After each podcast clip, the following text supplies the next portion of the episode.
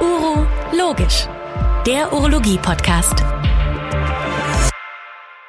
Liebe Zuhörerinnen und Zuhörer, liebe Kolleginnen und Kollegen, ich begrüße Sie herzlich zu unserem heutigen UroTube Podcast und ich freue mich ganz besonders, dass wir heute einen Gast aus Süddeutschland, nämlich aus Ulm haben. Bei mir ist heute Professor Christian Bohlenz. Hallo lieber Christian, wie geht es dir? Schöne Grüße nach Ulm.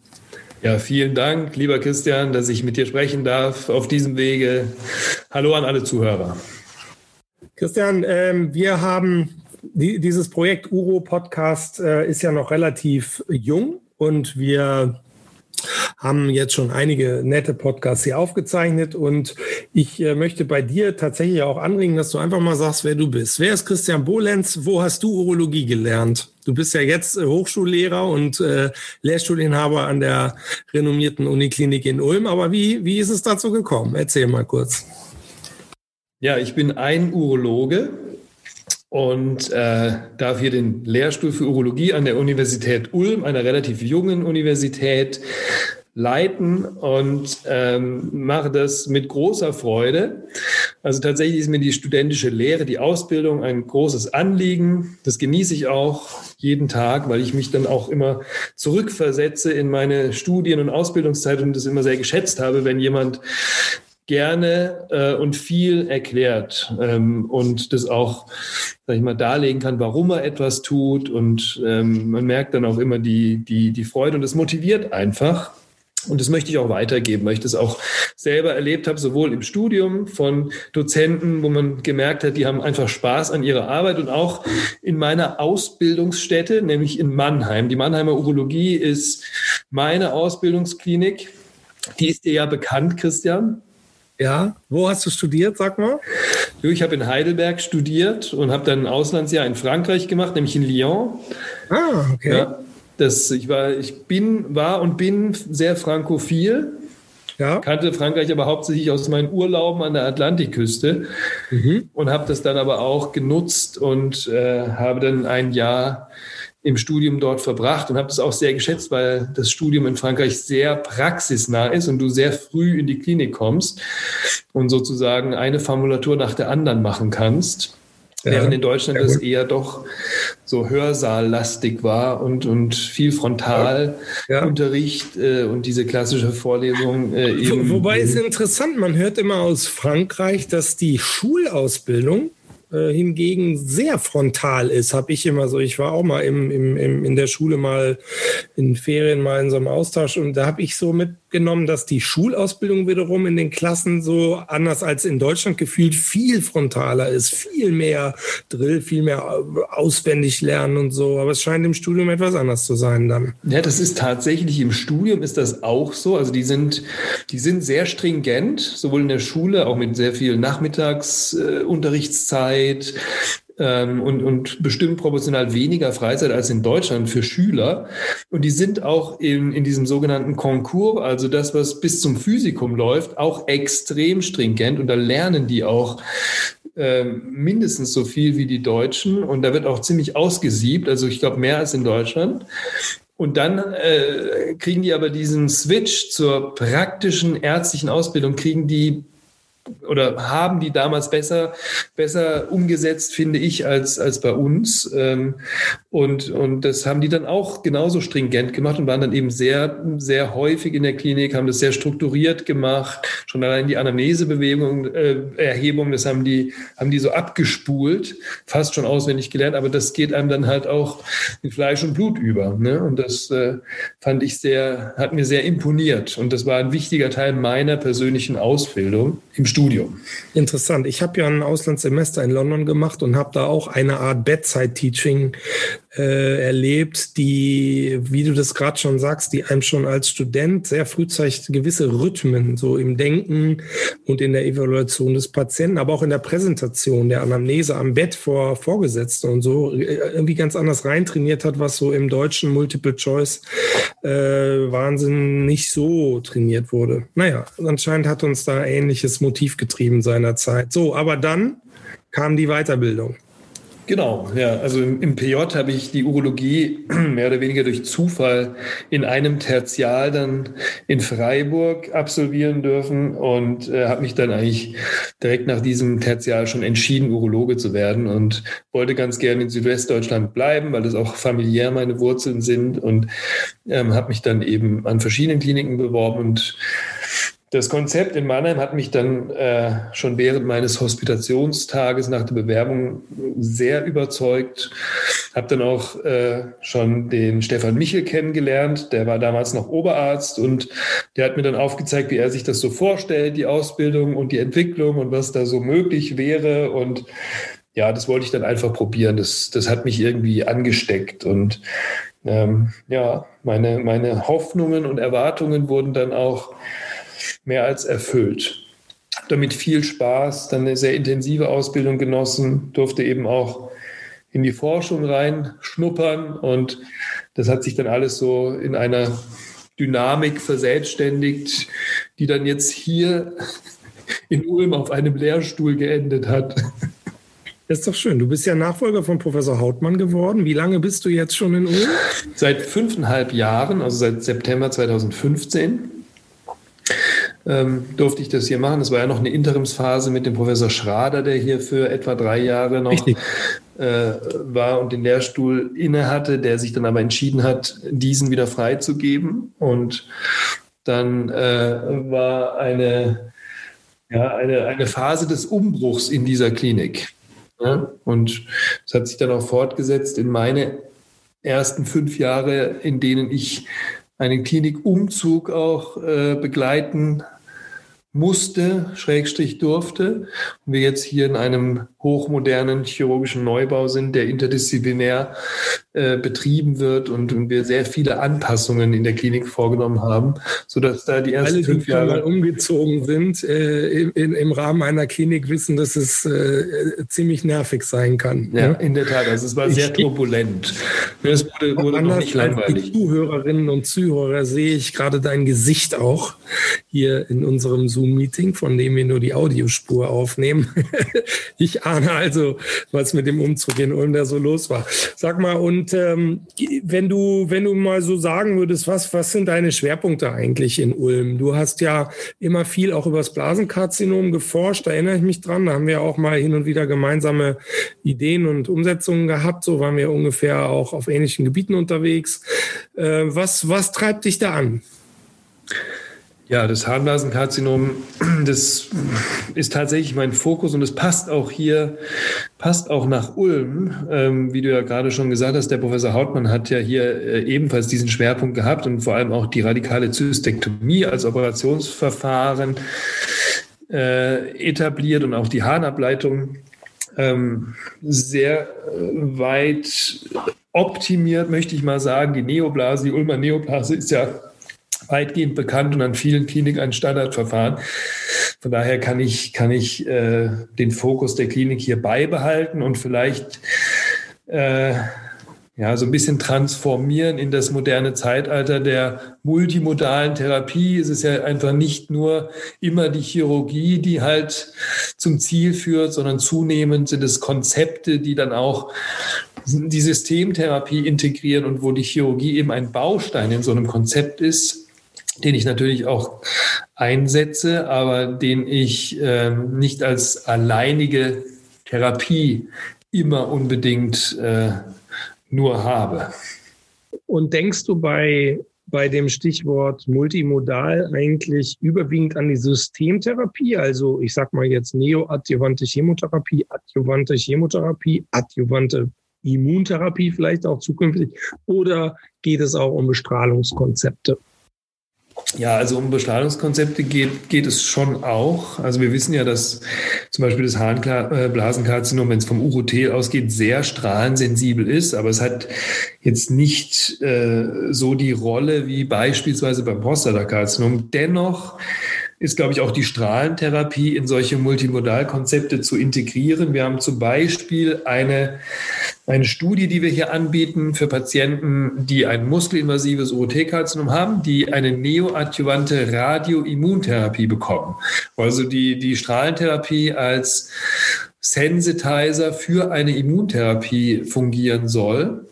Und da haben wir jetzt die ersten beiden Patienten eingeschlossen. Äh, die Studie läuft auch noch in, in München, wo sie initiiert wurde, an der TU und in Würzburg. Das ist also eine trizentrische Studie.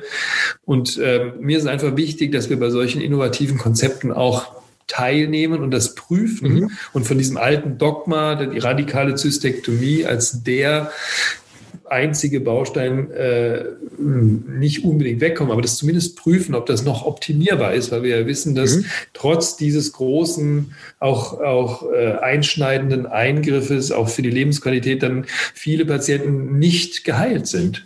Und ich denke, da haben wir einfach einen Bedarf. Absolut. Und ich glaube, es ist tatsächlich auch ein sehr brandaktuelles Thema. Ich persönlich, äh, wir blicken ja jetzt doch schon fast auf so, also ich persönlich, so wie du ja auch, auf fast zwei Jahrzehnte zurück und multimodal, also ich sag mal, adjuvante Chemo war schon immer ja so ein, so ein Thema, aber auch immer irgendwie ja, doch so ein bisschen in der Kritik nach dem Motto, habt ihr nichts Besseres? Dann kamen mehr so die neoadjuvanten Konzepte. Aber was ich sagen will, es ist wirklich brandaktuell weil neben dem, was du gesagt hast, äh, also auch mit dem Segment äh, oder mit, mit dem Baustein Strahlentherapie, wo du wahrscheinlich auch mit Professor Thomas Wiegelgut zusammenarbeitest, der bei euch ja äh, wirklich ja auch ein ganz bekannter Uro-Strahlentherapeut ist. Er hat hier neulich auf dem Krebskongress Hamburg noch äh, einen schönen Vortrag gehalten und auch nochmal in seinem Schlusssatz gesagt, wie gut sich Urologen und Strahlentherapeuten inzwischen verstehen. Das fand ich schön.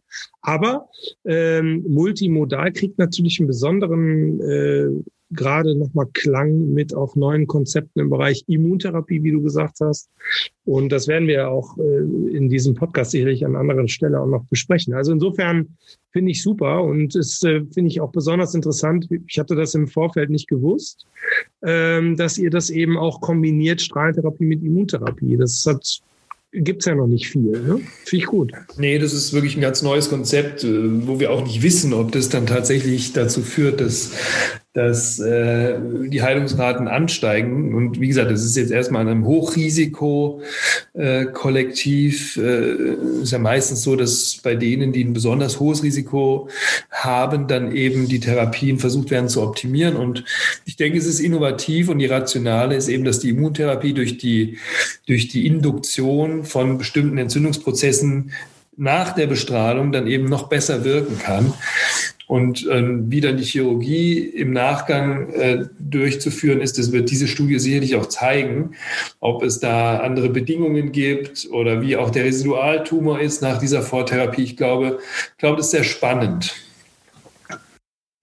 Was glaubst du, wie wir in zehn Jahren das Harnblasenkarzinom behandeln? auch operativ, aber auch was die Multimodalität angehen.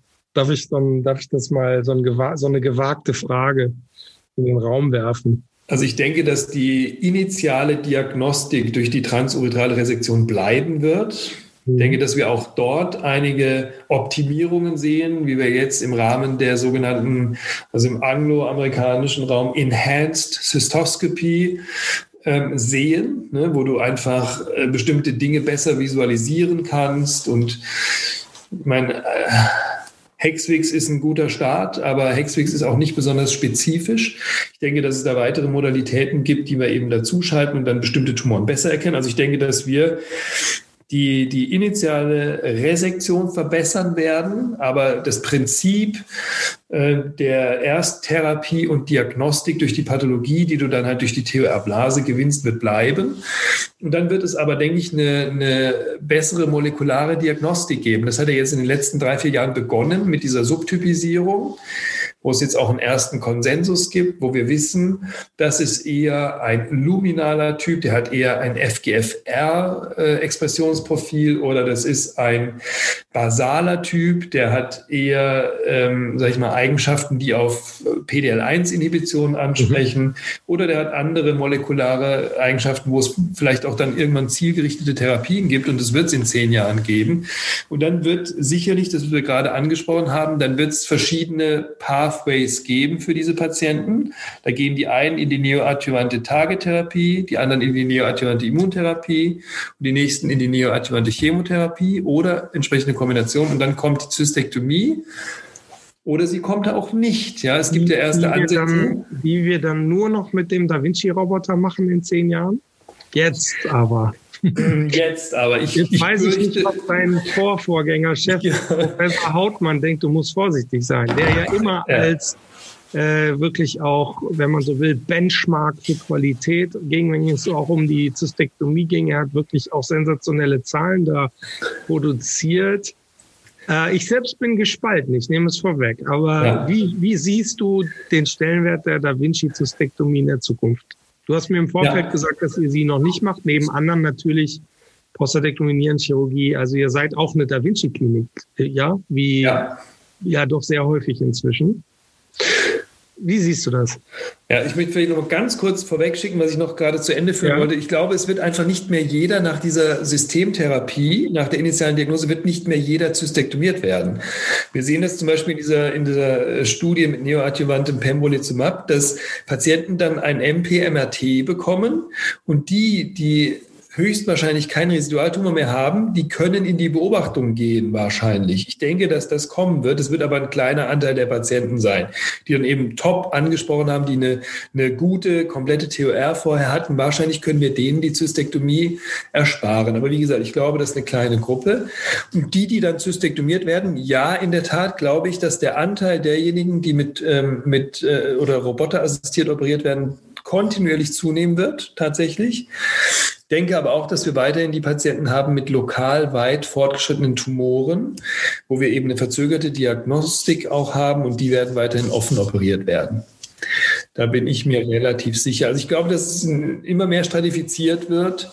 Die Radikalität des Eingriffs ist das eine. Was ist mit der Funktionalität der Harnableitung? Das war ja auch immer ein, ein sehr hoher Anspruch, der aus Ulm kam und den ihr natürlich auch weiter aufrechterhaltet. Logisch. Ne? Genau. Also ich glaube, dass die Prinzipien der Rekonstruktion, die müssen wir äh, trotz roboterassistierter Technik beibehalten. Und die sind ja über Jahrzehnte etabliert worden, wie du sagst, von Herrn Hautmann auch. Und die müssen wir auch hochhalten.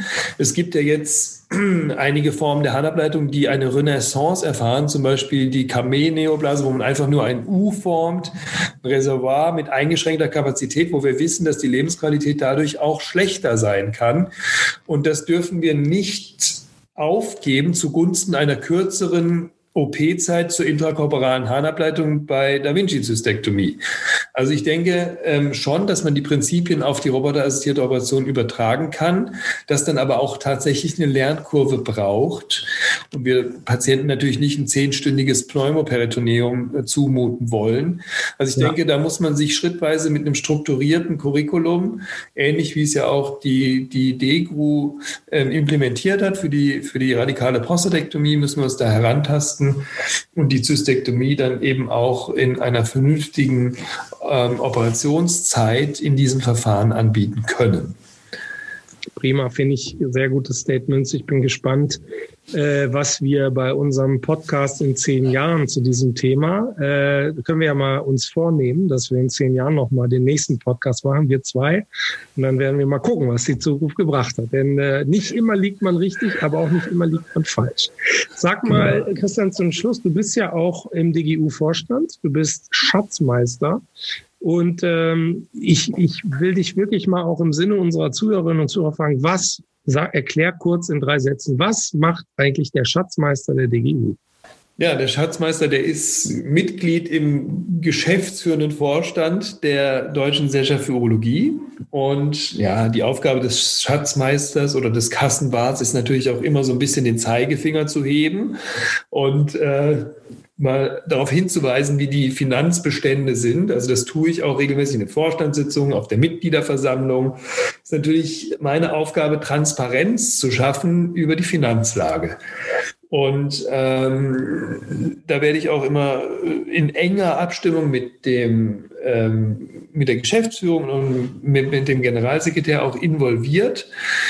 Ähm, allerdings begleite ich natürlich äh, die Exekutive eher und äh, ähm, treffe nicht selbstständig äh, strategische Entscheidungen, sondern wie gesagt, ähm, verwalte das, schaffe Transparenz und äh, mahne. Du hast, genau, du hast, du, was, was war das letzte? Du warnst? Mahne. Mahne, du mahnst. Okay, aber man darf auch sagen, und das habe ich so das Gefühl, ist da draußen gar nicht so richtig bekannt.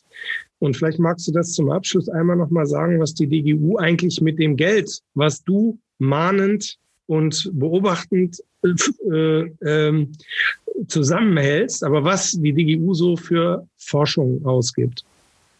Du meinst jetzt wirklich numerisch in absoluten Nee, ich meine einfach, was wir alles tun. Stipendien. Richtig. Richtig. Das ist ja, hat sich ja auch deutlich verändert in den letzten Jahren. Ja, genau. Wir sind ja gemeinnütziger Verein und wir wollen natürlich auch im Sinne unserer wissenschaftlichen Fachgesellschaft Geld ausgeben, was wir hauptsächlich durch unseren Jahreskongress einnehmen und ähm, damit wollen wir uns weiterentwickeln. Wir, wir fördern die Forschung. Wir haben ja unser Ressort Forschung mit dem Professor Burger, der regelmäßig auch die, die Eisenberger Stipendien auslobt. Dann haben wir Geld umgewidmet, wo wir ähm, die DFG-Antragstellung unterstützen, wo wir eben unsere Mitglieder begleiten wollen bei der Erstellung größerer Forschungsanträge. Und ähm, das fördern wir ganz gezielt und es ist uns auch, auch wichtig. Ne? Ähm, neben den Investitionen, die wir ohnehin auch äh, gemacht haben in den letzten zwei Jahren, Stichwort eine, eine neue Immobilie, ein neues Zuhause für die DGU in Berlin. Ähm, das war eben die große Investition, die, die wir getätigt haben, auch im Sinne unserer Mitglieder, wo wir uns austauschen können, wo wir eben ähm, das Haus der deutschen Urologie jetzt äh, geschaffen haben. Also ich denke, das sind alles Investitionen, die auch dem gesamten ähm, Verein bzw. unserer Gesellschaft äh, zugutekommen. Absolut. Und da hast du einen wichtigen Job und äh, machst den, wie ich äh, selbst auch sagen kann, exzellent. Äh, du hast eine sehr gute Mischung aus Mahnen und äh, Ausgaben zusammenhalten oder Geld zusammenhalten, aber auch an den richtigen Stellen äh, Ausgaben abzunicken. Das finde ich persönlich wunderbar. Lieber Christian, äh, ich danke dir ganz herzlich für das heutige Interview. Ähm, ich wünsche dir alles Gute in diesen etwas aufregenden Zeiten, viel Gesundheit, herzliche Grüße nach Ulm. Ihnen, äh, liebe Zuhörerinnen und Zuhörer, wünsche ich ebenfalls, dass Ihnen das hier heute sehr viel Spaß gemacht hat. Bitte empfehlen Sie uns weiter, hören Sie wieder rein bei den nächsten Folgen. Ihnen alles Gute und auf Wiederhören. Tschüss nach Ulm. Vielen Dank, auf Wiederhören. Logisch, der Podcast von Urotube.